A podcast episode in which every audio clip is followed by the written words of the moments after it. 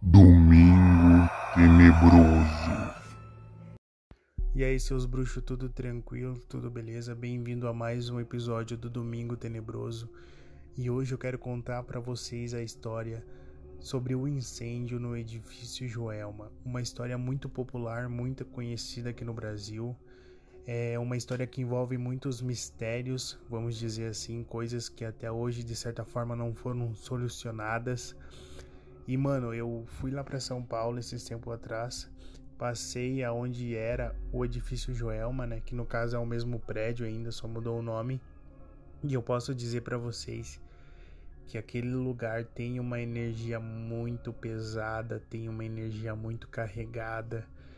É um lugar assim que eu não sei se porque você sabe a história, por exemplo, eu que sabia a história do que aconteceu lá, é, ficou pesado para mim, mas a energia daquele lugar lá não é legal.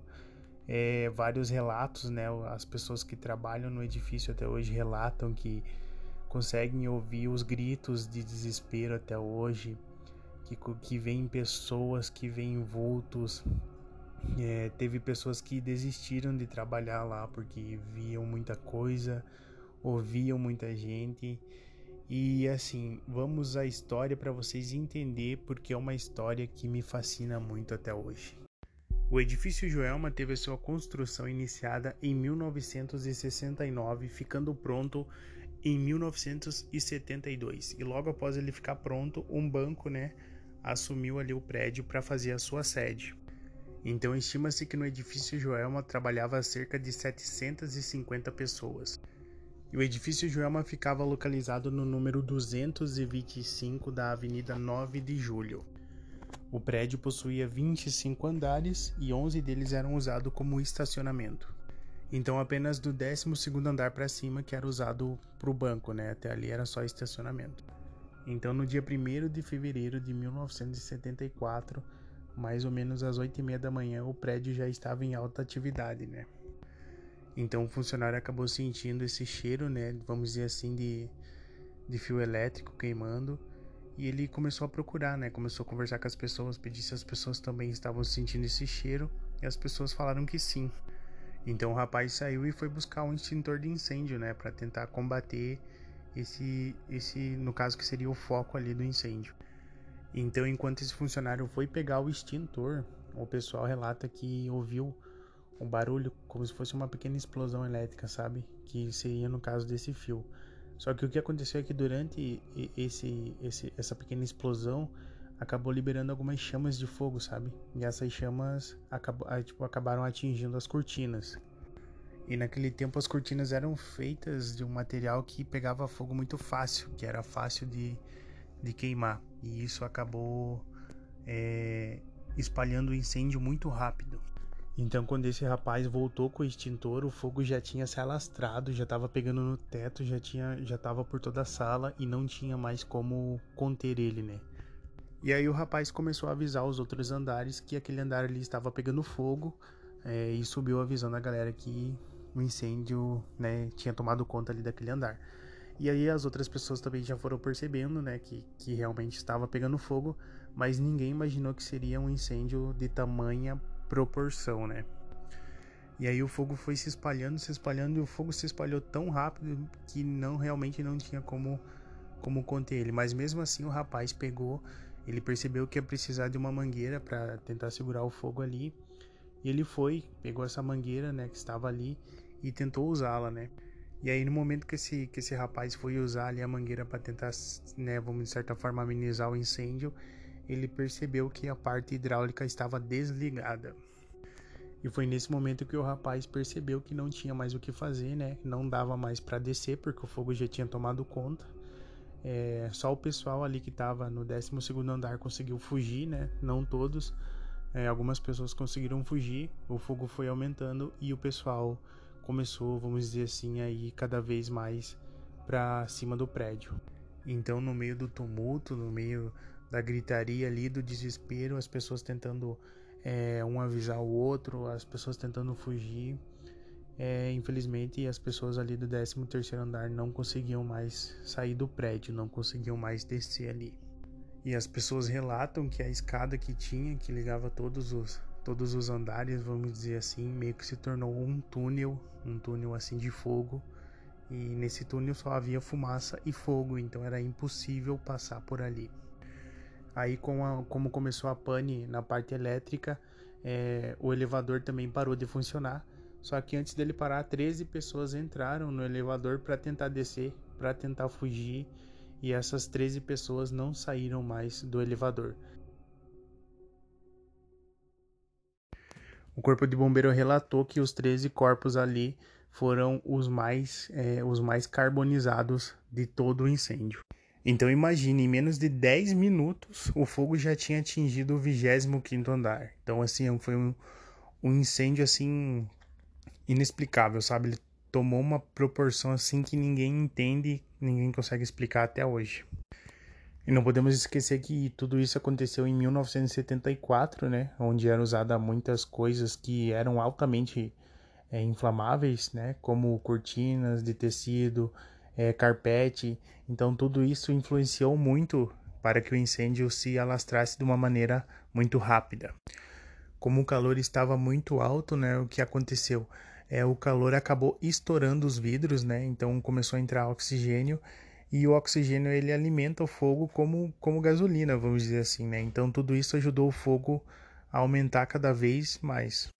Então foi uma sequência, né, de fatores que foram é, de certa forma se juntando e fazendo com que esse incêndio é, tomasse essas proporções gigantescas, vamos dizer assim.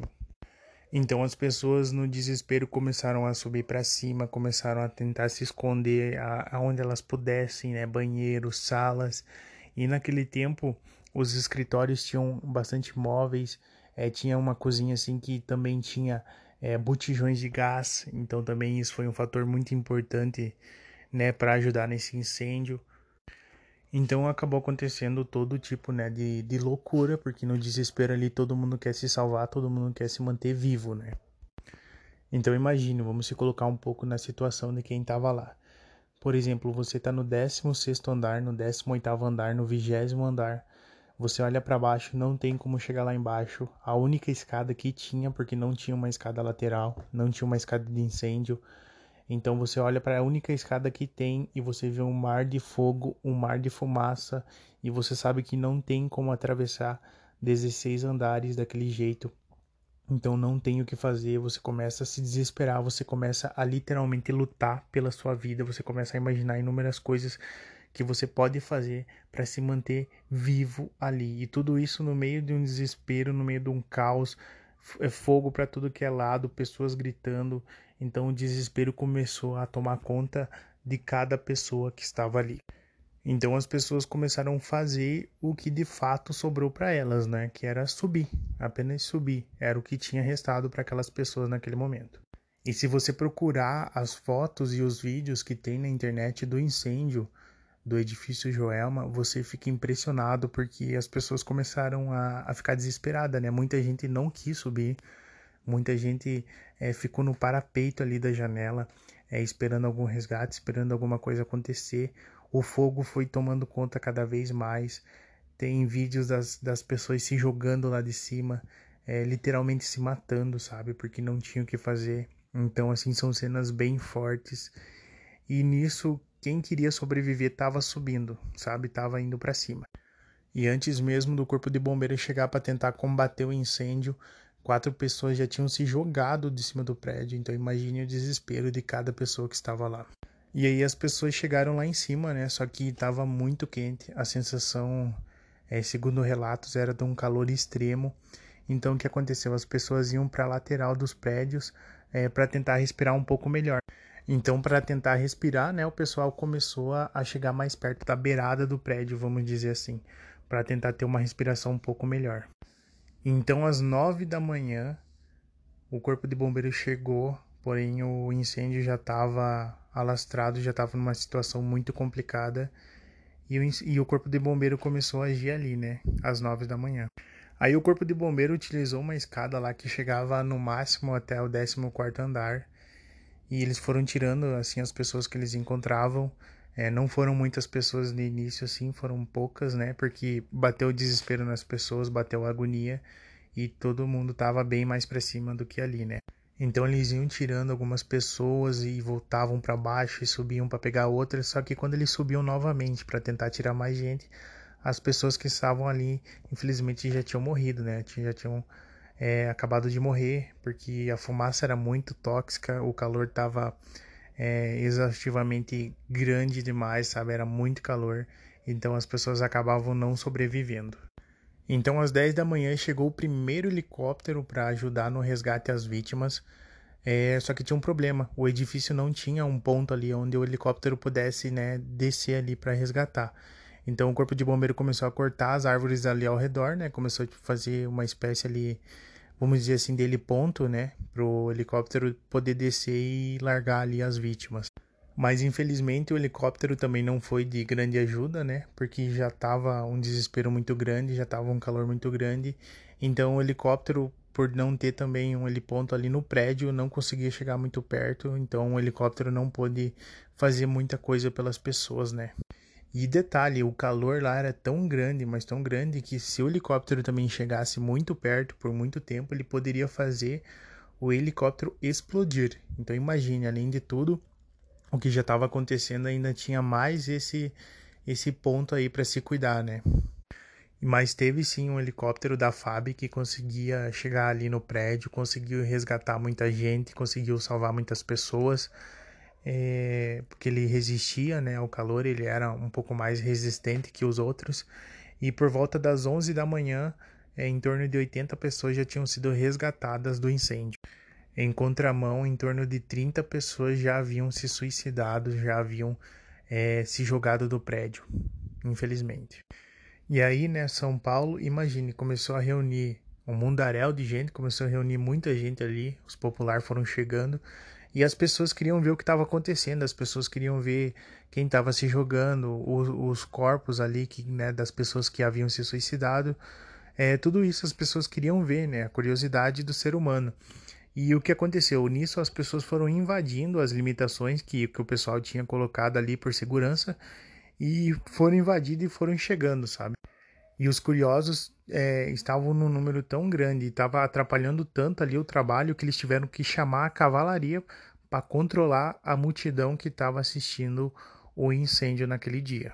Então imagine o caos que se instaurou ali, né? Muitas pessoas querendo ver, querendo entrar ali. Só que as pessoas não entendiam que o calor lá estava tão grande que derretia ferro, mano. O calor, o calor chegava a derreter as coisas de ferro. A, a frente mesmo do prédio ali começou a cair, né? Estavam caindo várias coisas do prédio durante o incêndio. É, a frente ali do prédio caiu e acabou matando algumas pessoas esmagadas. Então, assim, era muito perigoso também para as pessoas que, que estavam ali embaixo. Só que as pessoas não entendiam isso. Elas queriam ver, queriam estar tá ali no meio. Então imagine, é, voltando ao assunto ali, as pessoas que subiram, mesmo subindo ali para sobreviver, elas não tinham chance alguma de resgate, né? É, mesmo subindo para cima, a chance era quase zero daquelas pessoas serem resgatadas. É... Por quê, né? Porque o helicóptero não conseguia resgatar um número grande de pessoas, aquele que conseguia ir lá. A escada de bombeiro não conseguia também chegar até o 25º andar para resgatar as pessoas. Então imagine como que aquelas pessoas iam fazer para sobreviver. E nisso o desespero começou a bater mais e mais ainda nas pessoas e com isso é, aumentou o número de pessoas se jogando do prédio porque elas viam que não teria como sobreviver, não teria chance de, de um resgate e o desespero foi batendo e infelizmente as pessoas foram tomando atitudes desesperadas, né? E tem um relato de um rapaz, tem até uma foto, se você pesquisar aí na internet você vai achar, é de um rapaz que ele viu uma cozinha ali, não tinha para onde ele ir, ele foi e ficou no parapeito ali da cozinha. E teve algumas pessoas que viram ele fazendo isso e foram juntos, sabe? Então começou a acumular ali uma galera, porque eles estavam se acumulando em um lugar minúsculo para tentar sobreviver. E nisso as pessoas que estavam, vamos dizer assim, de certa forma em cima deles começa, começaram a, a, se queimar, começaram a, a, a, pegar fogo literalmente, as, as que estavam ali em cima dele. E aí começou a bater o desespero, essas pessoas é, começaram a querer se jogar, se matar. E esse rapaz, segundo os relatos, né, ele convenceu muita gente a não se jogar. Mas infelizmente dali onde eles estavam, eles percebiam que a chance era zero, quase de sobrevivência e viram é, muitos colegas, né, que eles conviviam ali no dia a dia se matando. Mas, né, felizmente essas sete pessoas foram resgatadas com vida. E teve também a história de um outro, um outro rapaz, um outro homem que lamentou, né, por estar lá no incêndio, porque ele tinha ficado trabalhando ali na noite anterior e a sua esposa tinha acabado de dar à luz a dois filhos, né, gêmeos, e ele ainda não não teria visto os bebês, né? Ele não teve a chance de ir ao hospital visitar os filhos, então ele se lamentava muito por isso e ele estava muito desesperado contando essa história. Então o resgate continuou e o corpo de bombeiro cada vez mais se esforçando mais, começou a explodir botijão de gás e desespero das pessoas e mais gente se jogando, gente se jogando toda hora. E o corpo de bombeiro conseguiu levar a escada até o 19 andar. E aí eles foram resgatando as pessoas, né, que eles conseguiam, que eles podiam. Só que a situação estava tão agoniante, vamos dizer assim, o desespero era tão grande que o tenente pegou um megafone assim e começou a falar para as pessoas não se julgarem, que eles estavam dando um jeito de resgatar as pessoas, de tirar as pessoas. E nisso estava acontecendo muita explosão, é, o meio do prédio literalmente começou a desabar, sabe? Então o desespero das pessoas aumentava cada vez mais. E mesmo assim, com o pedido do tenente, né, pedindo para as pessoas não se jogar, não se matar, é, não foi muito ouvido, né? Mas ele tentou, ele fez isso para tentar amenizar ali o número de, de mortos. Aí os populares que estavam ao redor ali começaram a escrever cartazes também, pedindo para as pessoas não se jogar, pedindo para as pessoas é, tentar de certa forma manter a calma, né? Vamos dizer assim. Então foi um trabalho muito conjunto assim em tudo, né? O corpo de bombeiro estava se dedicando ao máximo para salvar é, a maioria de pessoas que eles, que eles podiam, né? Que eles conseguiam. E aí, por volta da uma hora, eles decidiram que já tinham resgatado todo mundo que tinha uma chance de vida, né? Que já tinham resgatado todo mundo que estava vivo. É, porém, um outro homem que trabalhava num prédio do lado, que ficava de frente com o Joelma, vamos dizer assim, é, ficava de frente para o 21 primeiro andar, ele relatou que não, que ainda existiam pessoas vivas lá e que o corpo de bombeiro teria que continuar esse trabalho, né, de resgate.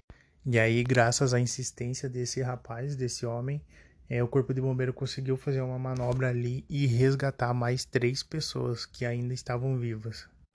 Aí teve o relato também de uma moça que queria se matar, que queria se jogar. Aí chegou um rapaz, começou a conversar com ela, falou para ela manter a calma, que logo eles iam ser, né, resgatados. Só que ela começou a ser agressiva. Início ele abraçou ela ali, segurou ela e não deixou ela se jogar. E aí, quatro minutos depois, o corpo de bombeiro conseguiu colocar a escada até onde eles estavam e resgatá-los com vida. Então imagine o desespero da, da menina, né? Imagine o desespero do cara, mas mesmo assim ele conseguiu, de certa forma, salvar a vida dos dois por questão, questão de, de minutos, né?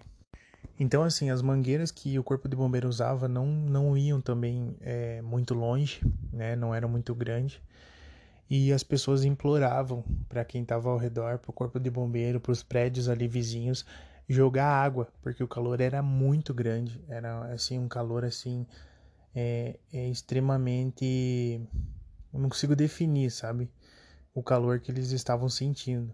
Então eles imploravam por um pouco de água, eles imploravam para as pessoas jogar água porque eles queriam é, sentir um pouco de refresco. Então imagine é, o ponto de desespero que essas pessoas estavam, né? O ponto de agonia que eles passaram nesse dia. Então, assim, todas as pessoas, né? O corpo de bombeiro, as pessoas ao redor faziam o que era possível, né? Mas mesmo assim, as pessoas que estavam entre o 16 e o 25 andar é, não, não recebiam muita água, vamos dizer assim, né? Então, eles sofreram um pouco mais porque a água não chegava lá. Então, quando tudo se amenizou um pouco, né, vamos dizer assim, quando deu uma amenizada, é, até um padre pediu para ser levado de helicóptero ao, ali em cima do prédio e para fazer uma oração pelas pessoas. E a gente entende, né? Na verdade, ele foi fazer uma extrema unção para as pessoas que estavam ali. E com isso, mais algumas pessoas foram resgatadas também, não é? E no final de tudo foram um total de 171 vítimas, então 171 pessoas morreram queimadas naquele dia e outras 300 ficaram feridas. E tudo isso foi resultado de uma grande negligência, né? É, primeiro, da manutenção elétrica tá ruim. Segundo, da mangueira não tá ligada ali no sistema hidráulico. Então foi uma série de fatores que acabou, infelizmente, tirando a vida de todas essas pessoas de uma maneira extremamente cruel. Então, às três da tarde, o corpo de bombeiro deu por encerrado a, as buscas assim por sobreviventes, né, por vítimas com vida. Então começou, entre aspas, a pior parte. Não sei se dá para falar assim, se tem uma pior parte ou não, né? Mas segundo o corpo de bombeiro relatou, essa foi a pior parte, que foi o resgate dos mortos. E segundo o relato de alguns bombeiros, é, tinham alguns corpos queimados. A maioria deles estava muito carbonizado, estava muito queimado, pedaços de, de corpo para todo lado. É, então, para eles foi extremamente difícil. E lembrando que naquele tempo não existia é, exame de DNA, né, para se fazer o reconhecimento das pessoas. Então, o reconhecimento delas foi uma coisa bem complicada, uma coisa bem difícil. E aí, em torno das 10 da noite, o corpo de bombeiro finalizou a remoção né, dos corpos ali e tinha finalizado já também o processo de limpeza ali do, do prédio e tudo mais. E acabou assim, né? Vida que segue. Naquele dia se encerrou tudo isso às 10 da noite. E sim, de fato, algumas pessoas conseguiram ser identificadas, conseguiram ter um enterro digno, vamos falar assim. É, mas muita gente não teve a mesma sorte, muita gente não foi reconhecida, é, que não tinha né, como se reconhecer naquele tempo. E muita gente foi enterrada como negligente. E foi quando o corpo de bombeiros achou também ali uma espécie de elevador, né? O elevador. E para você ter uma ideia, o calor estava tão grande do, do incêndio ali, estava tão forte que ele derreteu o elevador. O elevador, quando o corpo de bombeiro achou, estava derretido. E, de, e dentro desse elevador existiam 13 corpos, que tem uma lenda até hoje muito famosa sobre as 13 almas, que eu vou trazer essas, essa história para vocês em outro podcast para contar bem certinho, porque é uma história bem complicada. E até hoje esses, essas 13 pessoas não foram reconhecidas, ninguém sabe falar quem são. E há muitos relatos, e os relatos de quem trabalhou, de quem trabalha no Gelma até hoje, é que eles conseguem ouvir essas pessoas gritando lá no prédio. É, há relatos lá do, no cemitério onde eles foram enterrados, né? Que eles conseguem ouvir essas pessoas pedindo água, conseguem ouvir essas pessoas gritando. E essas 13 almas é, é bem complicado. Tem gente que acredita muito, que vai lá no túmulo, que reza, que já recebeu um milagre, que já recebeu é, muita coisa deles. Então, assim, é um assunto bem complexo, mas eu trago outros detalhes para vocês em outro podcast. Mas resumindo tudo, né? Até hoje ninguém reclamou os corpos, ninguém sabe quem são, é, nenhuma família tomou conta, né? Mas como eu falei ali no início, os bombeiros relataram que é, de todas as pessoas que eles encontraram, essas 13 eram os mais carbonizados, né? Então imagine a situação que estavam os corpos. Então, assim, meu querido, tem muitos e muitos mistérios que cercam o Joelma até hoje. O prédio foi totalmente reformado, né? Mas ele em si, assim, ainda é o mesmo prédio. Como eu disse para vocês, quando eu passei lá visitar, a gente sente uma energia muito pesada, muito carregada lá.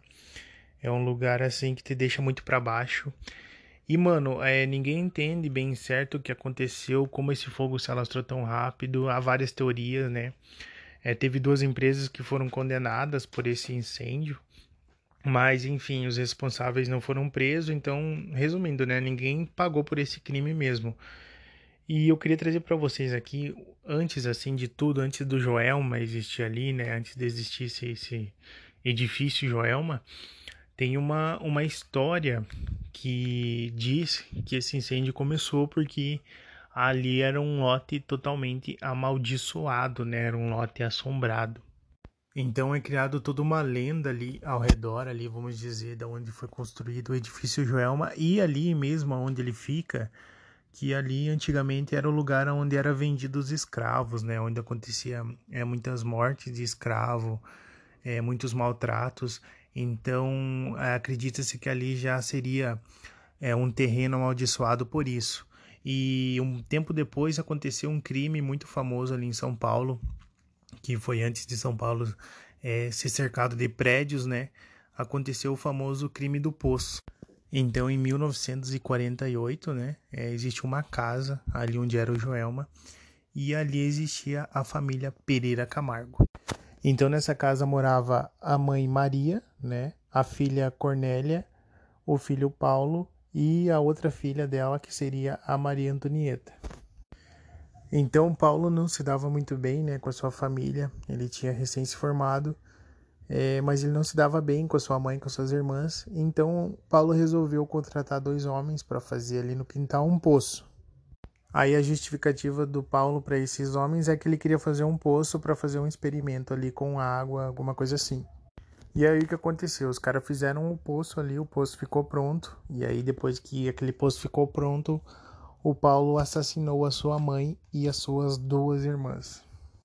Então o sumiço da família começou a chamar a atenção, né? O Paulo disse que a família veio para o Paraná e tal, mas a polícia não acreditou muito, né? E o que, entre aspas, revelou tudo foi o testemunho de uma testemunha que relatou que no dia que a família sumiu, né? Que o Paulo disse que elas foram viajar, ela ouviu alguns gemidos no vindo do poço. Então a polícia começou a procurar ali e nisso o Paulo viu, né, que, que não teria mais como mentir, como enganar a polícia. Ele ficou meio desesperado, pediu licença para a polícia ali para ir no banheiro e foi lá para dentro da sua casa e acabou se matando com um tiro na cabeça. E detalhe, meu querido, eles começaram a remover o corpo ali da mãe e das irmãs, né? E um bombeiro acabou morrendo nessa remoção de, do, dos, cor, dos corpos ali da, das vítimas, sabe? um bombeiro acabou morrendo por infecção catavérica. Então imagine, já é uma coisa muito sinistra aí ao redor de tudo isso, né, mano? E a motivação, né, do crime, a motivação do, do assassinato da família, ninguém sabe até hoje, né? Existem várias teorias, é, várias coisas, mas nunca foi provado nada. Então é bem complicado. E uhum. devido a tudo isso que aconteceu, é, várias pessoas acreditam que existe alguma coisa, existe alguma uhum. energia, existe alguma coisa ali que que ronda esse lugar e que ele seja o responsável por tanta coisa ruim. Então esse foi o episódio de hoje. Espero que eu tenha despertado a curiosidade de vocês. E caso vocês queiram ver, tem bastante vídeo, fotos na internet sobre o edifício Joelma. Então, até o próximo episódio e até mais.